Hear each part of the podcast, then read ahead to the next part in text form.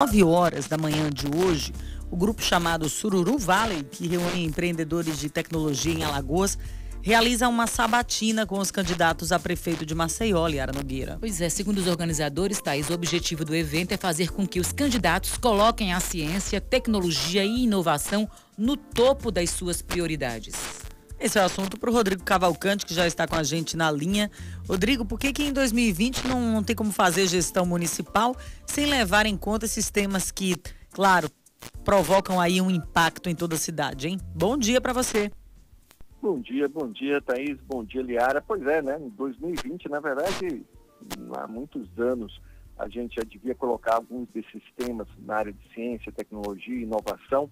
E aqui em Maceió e Alagoas você tem o chamado Sururu Valley, né? O Sururu Valley, que é um, exatamente um nome que se deu a esse grupo de empreendedores na área de tecnologia em Alagoas, que começou a fazer diferença com uma série de startups, né? Que conseguiram destaque, inclusive nacional.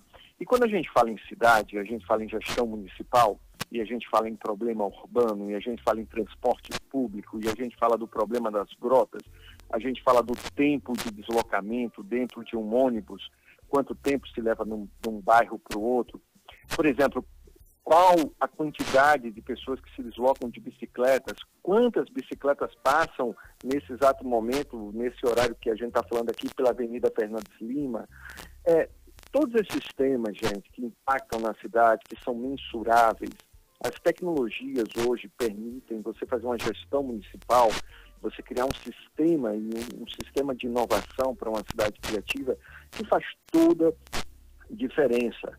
E as pessoas parecem assim, que a gente vive num mundo que é, de um lado você tem na mão, todo mundo tem na mão, um celular, que é uma máquina potente, né, que é um computador que na década de 80, quem acompanhou aqueles primeiros computadores grandes, né, o FAO na década de 70 tinha um computador enorme ainda por cartão perfurado, para você ter um retorno, os mais velhos hão de lembrar disso. Hoje você tem uma máquina na mão que é um mega computador interligada, conectada, e muitas vezes o que é que acontece? A gente vê a gestão municipal, candidatos a prefeito, com um discurso é, do século XX, olhe lá, em meados do século XX, sem é, nenhuma visão de como criar um ambiente para uma cidade, um ecossistema que valorize a inovação e adote a inovação e as empresas de tecnologia a serviço da melhoria da qualidade de vida da população. É isso, Rodrigo, é... que, que exatamente isso, né? O Sururu Vale defende, como você falou aí, a ciência, a tecnologia e a inovação no topo das suas prioridades,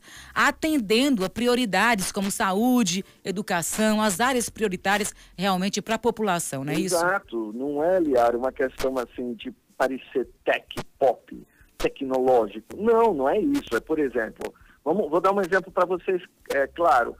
Hoje, qual é o centro de Maceió? O centro de Maceió mudou.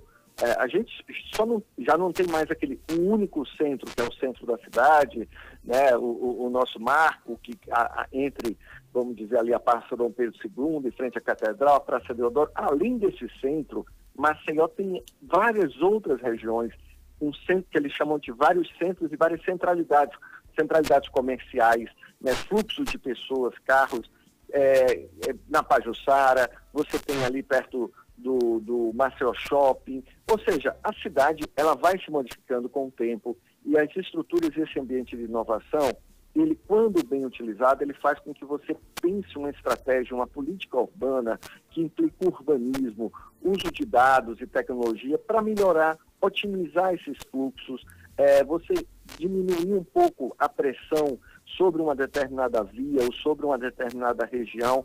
E para isso já foi feito um trabalho que se iniciou ainda nessa gestão municipal lá atrás, que se na época se chamava, inclusive, um consultor, que é um consultor com extrema experiência nessa área, que é o Cláudio Marinho, que foi secretário de Planejamento lá em Pernambuco, que foi uma pessoa que fundou o Porto Digital. Mas sabe qual é a sensação que a gente tem? Que às vezes você chama o consultor, começa um processo e na hora da execução, que começa a aparecer os entraves, porque existem vários grupos de resistência internos ou externos, se dá, eu desculpe a palavra, mas se dá uma certa acovardada mesmo dos gestores municipais de seguir adiante, de enfrentar, para fazer uma cidade diferente, para enfrentar todas as implicações que muitas vezes pensar uma nova cidade. O Cláudio Marinho fez isso há algum tempo atrás, projetando uma Maceió, em vez de ficar essa discussão só litoral norte vai crescer o litoral sul. Por exemplo, o Cláudio Marinho, com pesquisas, começou a mostrar que Maceió, no entorno do centro, no entorno das nossas lagoas, em toda a região, tem vários espaços ainda para crescimento, muito próximos de equipamentos urbanos, que não são utilizados e que os prefeitos insistem, por exemplo, em não ver como grandes áreas ainda para habitação. Com o uso de tecnologia e empreendedorismo, favorecendo o ambiente, um ecossistema de inovação, a prefeitura, que está hoje no, no Jaraguá, e é um bairro que deveria representar essa sede tecnológica digital e de empreendedorismo, pode fazer muita diferença. Mas os candidatos precisam atualizar eles próprios, precisam dar um restart para atualizar as configurações deles na área de tecnologia.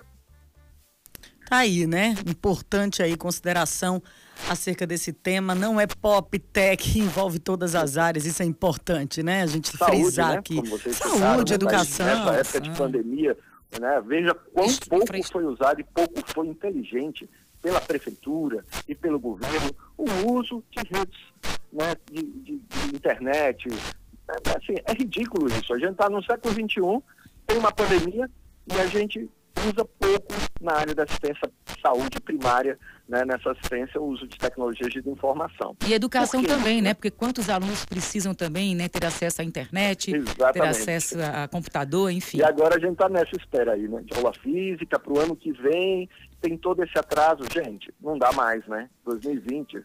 É, já existe tem, uma... Né, tem, que, tem que ser tema do município, né? não é uma questão de ciência e tecnologia não é tema de pesquisa de universidade, não, é tema de hoje. É, vamos ver né, como é que vai se Vamos ver como é que vai se comportar, né, Rodrigo? Já saiu Exato, até uma recomendação. 9 horas, lá na, no Instituto Carlos Conce, na Pajussara, eu não sei exatamente, o Alberto, um dos organizadores, falou que estava algumas inscrições aí já estavam se esgotando, mas é hoje às 9 horas, esqueci de falar, né, lá na Pajussara.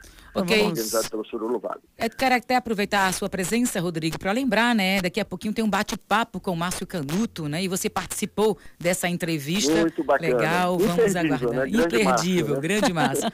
Valeu, Rodrigo. propaganda um dos cachês aí mais disputados. Ele falou que é, ele vai contar um pouquinho sobre isso, né? É, não os cachês mais disputados, porque ele disse que entrou para acidente, mas. Isso. Vamos aguardar aí para daqui a pouquinho. Beijo. Eu não, infelizmente eu não pude participar, tô curiosíssima, é. que o Márcio é uma figuraça.